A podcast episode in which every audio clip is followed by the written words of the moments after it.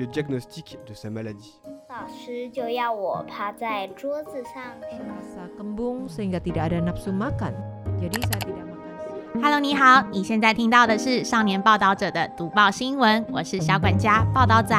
少年报道者是独立媒体报道者制作的儿少新闻平台，在这里会有大朋友、小朋友把世界上重要的事说给你听，除了中文，还有多种语言哦。请把耳朵打开，让报道仔为你服务，一起来收听好新闻。さて、今週からこの時間では1ヶ月1回のペースで台湾の非営利メディア児童青少年ザ・リポーターとのコラボで児童青少年ザ・リポーターに掲載されている文章をお伝えいたします。児童青少年ザ・リポーターは台湾の非営利メディアザ・リポーターが児童青少年のためにディープな報道を行うのに立ち上げたブランドです。ディープな報道を通じて子供と青少年とともにこの世界に対する理解を深め未来へ邁進するのが目的です。1回目の今週は彼らの物語ムスリム向けレストラン業者礼拝から肉料理の調理までいずれもメッカのカーバー神殿の方角に向かっていると題してお伝えいたします。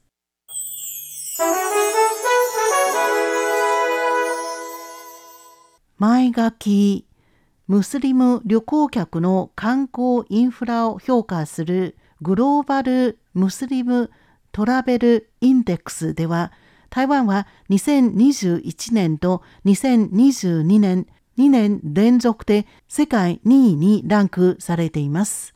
このランキングからも台湾はムスリム旅行客にとって非常にフレンドリーな国であることが分かりました。台湾におけるムスリム向けレストランがどんどん増えています。ムスリム向けレストランになるにはハラール認証を取得する必要があります。食肉処理をする人とそのプロセスにも厳しい規定があります。土地する際、その苦痛を軽減しなければなりません。児童青少年向けザ・リポーターは台湾でハラール認証レストランを経営している夫婦4人を取材しました。読者はこの記事を通じてムスリムの飲食文化と断食月に対する理解を深めることができるとともに台湾のムスリム向けレストランの経営状況を垣間見ることができます。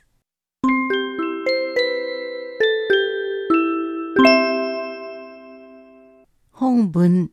今年58歳の中華系ミャンマー人バ・ジンイーさんと同じ年の妻中華系タイ人のシュ・ウンキクさんが台北で経営しているムスリム向けレストランは評判がいいです。顧客にはアラブ首長国連邦、マレーシア、インドネシアなどのムスリムの政治家と実業家が多数います。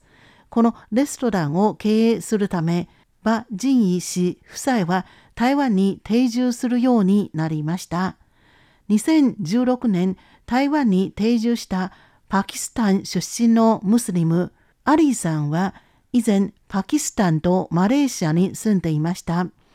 台湾人の妻、リ・ハイカさんと結婚した後、2、3坪の大きさしかないインドカレーを売る店を経営していました。後に自分の店を買い、2年前にハラール認証を取得しました。アリーさんご夫婦の店は北部キールン市初のハラール認証レストランです。台湾人との付き合いについて、馬仁義さんもアリーさんも台湾人は非常にフレンドリーだと言いました。アリさんはちょうど礼拝の時間にお客さんがやってきた。でもこれらのお客さんはいずれも3分5分待っても構わないと言った。このような思いやりのある態度に感動し、台湾人と交流するようになったと振り返りました。アリさんは台湾の文化は多様性に富んでいる。各種の宗教信仰はいずれもここで尊重されていると評価しています。食材はハラール認証を所得。殺傷は苦痛の軽減を考える。面白いことに来客によくムスリム料理の特色は何だろうかと聞かれました。シュウンキクさんはいつも笑いながらムスリムにはムスリム専用のメニューはないと答えました。例えば彼らのレストランで売っているのはふるさとタイの北部の料理です。味はほとんど変わりません。ただ食肉や食材はハラール認証を所得する必要があるだけです。ハラール認証を取得しようとする台湾の店がどんどん増えています。ハラールはアラビア語では許されたもの、許可を受けたもの、合法的なものの意味です。今は原料、製造プロセス、製品の品質などがイスラム教の法制度、シャリアの基準をクリアする商品のことを指しています。ムスリムの人口の多い国では、鶏、羊、牛などの食肉はすべて専門の食肉処理場が提供しています。しかし台湾ではムスリムの人口はそれほど多くありません。飲食上のニーズを満たすため以前ムスリムの男性が食肉を処理していましたが今はハラール認証を取得した企業が提供しています。バ・ジンイーさんによりますと、ハラール認証を取得したムスリム向けレストランが使用する肉製品はすべて厳格なプロセスを経ました。まず男性のムスリム2名が西の方向に向かって一発で家畜を殺さなければなりません。その苦痛を軽減するため2秒か3秒の間にそれを気絶させなければなりません。しかも放血の手続きが必要です。肉製品には血管があってはいけません。病気の動物を使ってもいけません。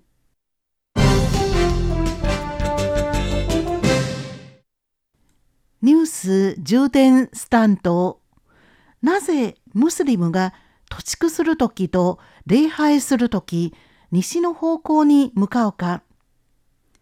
ムスリム向けレストランのオーナーであるバ・ジンイさんによりますと、食肉を処理するとき、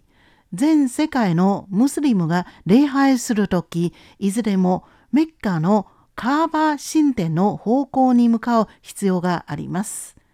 台湾または東南アジアの国々からしますと西の方向です。ムスリムのスマートフォンにはいずれもカーバー神殿に関するアプリがあります。外国についてアプリを開くとどの方向に向かって礼拝すればいいかすぐわかります。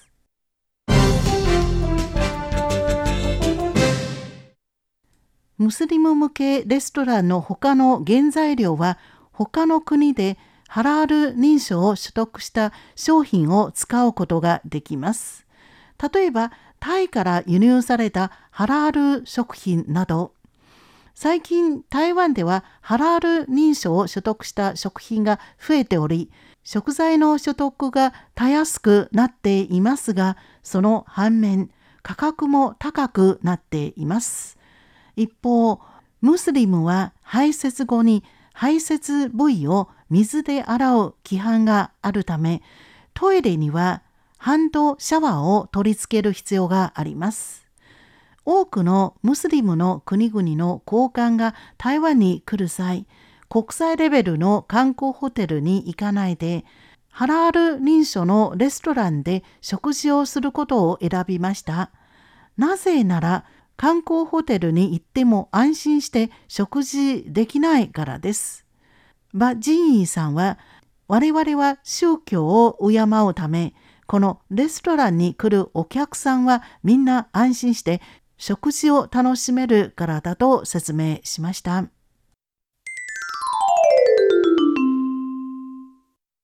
断食月も通常通りに営業、心の中で許しを請う。しかし年に一度の断食月、昼間は食事できない。レストランの方は営業できるでしょうか？今年の断食月の毎日の朝、アリさんは時間通りにキールにあるインドカレーの店をオープンしていました。朝、太陽が出る前、ミルクと野菜果物のジュースをたっぷり飲んで、一日の忙しい仕事を迎える準備をしました。イスラム教の国では断食月にはほとんど営業していません。しかし台湾では多くのハラール認証のレストランはムスリムでないお客さんのため断食月にも通常通りに営業しています。アリーさんは断食はイスラム教の唯一絶対の神アラーに対する責任だとし以前滞在していたイスラム国家では断食月になるとみんな集団で断食をする。お腹が空いていて我慢できないとき、周りの人または警察官に見られないようどこかでこっそりと物を食べるしかない。しかし台湾ではムスリムは少数派。断食月といっても台湾人と足並みを揃えなければならないと説明しました。日の出から日没まで仕事をしなければならないが食事をしてはいけない。このような状況を体がついていけますか？このような質問に対してアリさんは必ずルールを守らなければならないと強調しながらも団体客が来る場合炉端で肉を焼いたりもするから一日働くと非常に疲れる。調子が悪くなってめまいもするなら早く水かエネルギーを補給する。断食月が終わったらまた礼拝あるいは断食を再度実施する方法で神様の許しを請うと説明しました。一日中仕事をしたアリさんと妻のリハイカさん。日が沈むと早くデーツを食べてエネルギーを補給します。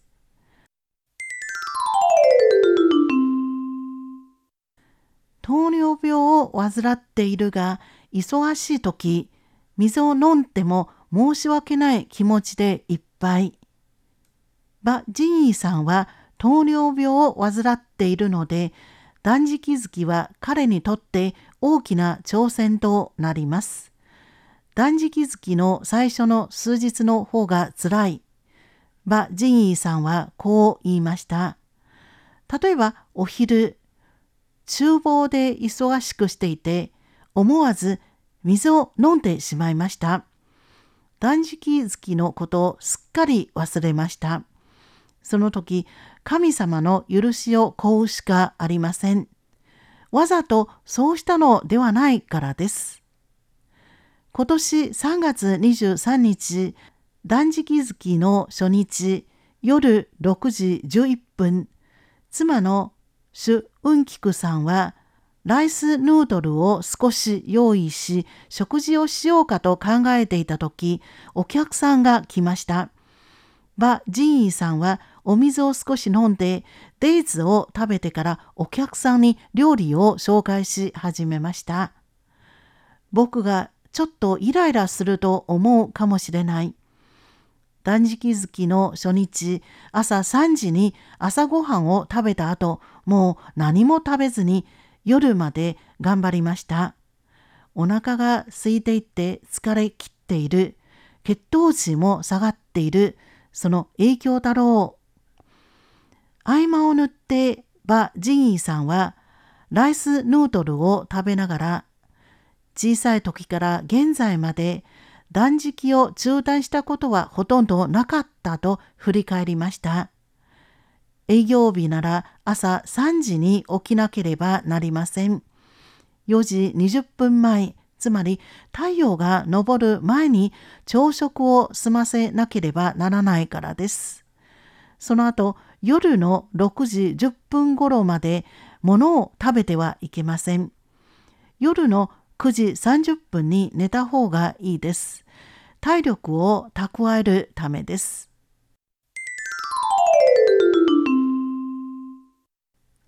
信仰告白、礼拝、記者、断食、巡礼はムスリムにとって一緒の五大義務。馬仁イさんは以前から糖尿病を患っています。妻のシュ・ウンキクさんはとても心配です。普段お腹がすくとイライラします。手も震えます。しかし毎年の断食月の時いくら忙しくしてもコンディションがいいです。新年の支えだろうとシュ・ウンキクさんは言いました。幸いに断食月の時問題を起こしたことはありません。しかし忙しい時しばらく姿を消すと彼を呼びます。倒れていないかを確認するためです。ということです。馬仁イさんは自分の体の状況を知っているので朝断食する前と夜ご飯を食べた後インスリンを注射します。体調が悪くて病院に行かなければならないほか必ず断食を徹底します。点滴を受けるなら断食ではないからだということです。馬仁イさんは6歳の時から両親と一緒に断食月を迎えました。予想外のことがなければ断食を貫徹したいです。妻のシュ・ウンキクさんは9歳の時、両親から教わりました。心の中で黙祷し、心を静めて断食を徹底すると。断食のほか、礼拝もちゃんとしなければなりません。馬仁イさんは彼のレストランの地下室には西の方向に向かっている礼拝できるスペースがある。それは自分と妻の礼拝のスペースだけでなく、ムスリムのお客さんも一緒にここで礼拝することができると説明しました。一日のうち5回も礼拝する必要があるので、朝と寝る前を除いて彼の礼拝の時間はちょうど店にいる時間です。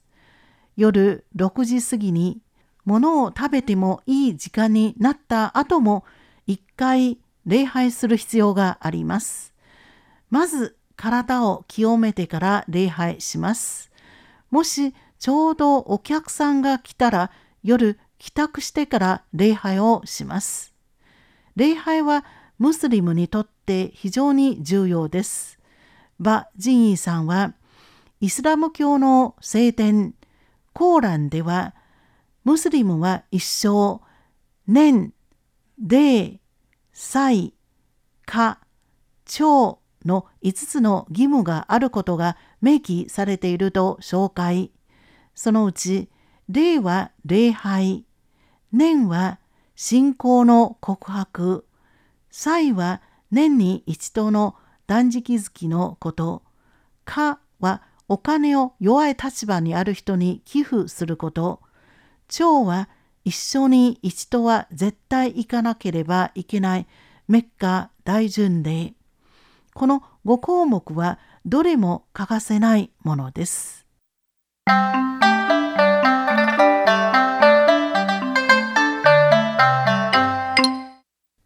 今週は台湾の非営利メディア児童青少年ザ・リポーターとのコラボで児童青少年ザ・リポーターに掲載されている文章をお伝えいたしました。タイトルは彼らの物語ムスリム向けレストラン業者礼拝から肉料理の調理までいずれもメッカーのカーバ神殿の方角に向かっている。